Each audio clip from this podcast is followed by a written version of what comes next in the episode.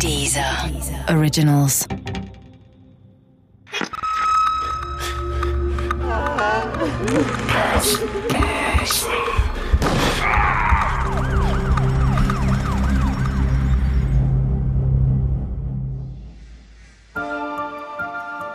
Exitus Triumphalis von Thomas C. Nevius Teil 1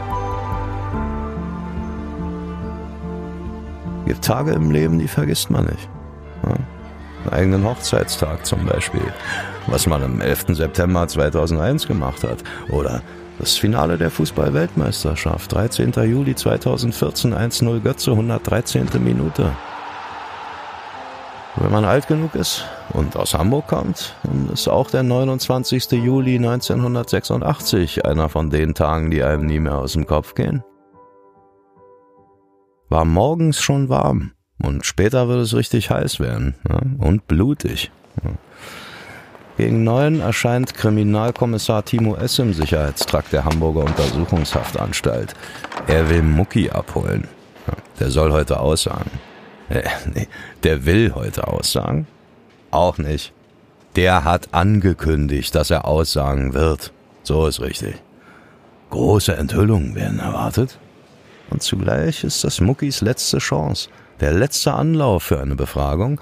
Entweder packt Pinzner heute aus und kommt endlich mit brauchbaren Informationen um die Ecke, oder die Sonderbehandlungen im Knast haben ein Ende.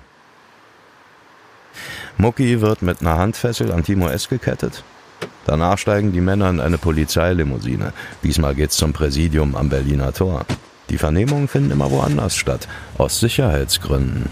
Denn den Mucki, den wollten viele im Kiez nicht hinter Gittern, sondern unter der Erde sehen. Ich weiß, Sie wissen es. Die Leute erzählen viel, wenn der Tag lang ist. Gerade hier auf St. Pauli. Aber angeblich hat Mucki während dieser Fahrt gesagt, ihr solltet froh sein, dass ich euch die Arbeit abgenommen, diesen Abschaum weggemacht habe. Müsste eigentlich einen Orden dafür kriegen. Ja? Kann ich mir gut vorstellen, dass er das wirklich gesagt hat. Ja, solche Sprüche, die passen zu ihm. Aber was dann kommen sollte, nicht mal eineinhalb Stunden später. Unglaublich. Da hat's auch nichts genutzt, dass sie Mucki, noch bevor er in die Polizeilimousine stieg, im Untersuchungsgefängnis ausgiebig von Kopf bis Fuß untersuchten. Die hatten richtig Schiss damals. Und während der Fahrt wird der Wagen von einem mobilen Einsatzkommando begleitet. Der Killer wird durch die Stadt eskortiert. Man fürchtete, dass Muckis Auftraggeber ihn umbringen wollen. Denn Werner wollte dieses Mal auch über seine Auftragsgeber berichten. Ehrlich gesagt, hatte nicht erwartet, dass der Werner wirklich so einen Abgang hinlegt. So mit Knarre in den Hals und so. Tödlich und auf eine perverse Weise spektakulär. Mord und Selbstmord im Polizeipräsidium. Das überstieg die Vorstellungskraft der meisten Beteiligten. Obwohl, er hatte seinen Abschied ja angekündigt, ihm sogar einen Namen gegeben. Exitus Triumphalis. Äh, wie? Moment, Sie kennen Mucki gar nicht? Den Werner? Nie gehört? Werner, Mucki Pinsner? Oh, ja, da machen Sie sich auf was gefasst. Das war eine Type. Also ich sag's Ihnen. Wobei, verstehen Sie mich bitte nicht falsch, ich bin kein Fan. Der Mucki hat Leute umgebracht und nicht wenige. Aber diese Kaltschnäuzigkeit, die, naja, die ist wirklich außergewöhnlich. Dabei kapiere ich nicht, wie man so werden kann, ja? wie das Leben dich in so einen Menschen verwandeln kann. Der Vater Rundfunkmechaniker, die Mutter leitet eine Supermarktfiliale. So schlecht waren seine Startbedingungen ja gar nicht, oder? Was weiß ich, bin ja kein Seelenklempner.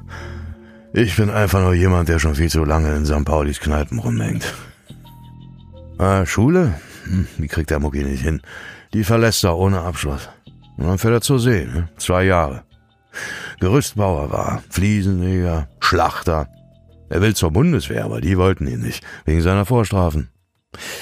Irgendwann in dieser Zeit lernt er seine erste Frau kennen. Ah, die Ehe hält nicht lange. Die gemeinsame Tochter wird später bei ihm und seiner nächsten Frau unterkommen. 1970, da landet er zum ersten Mal im Knast. Pff, bestimmt wegen der Schlägerei oder so. Mit den Fäusten war er immer schnell. Es gab sofort Anerkennung und Respekt.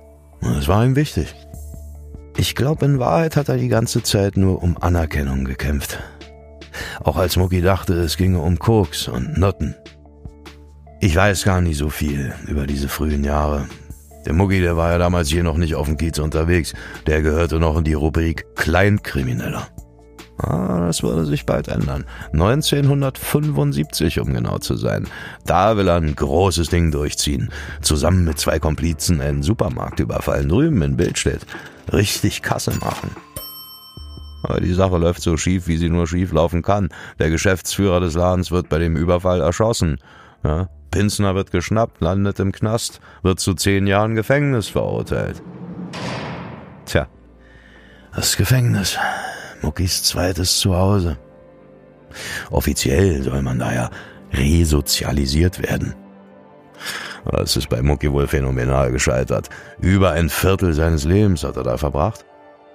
Und vor allem während seiner Zeit in Santa Fu, also der Justizvollzugsanstalt Fuhlsbüttel, hat Mucki Kontakte zu Kiezgrößen geschlossen.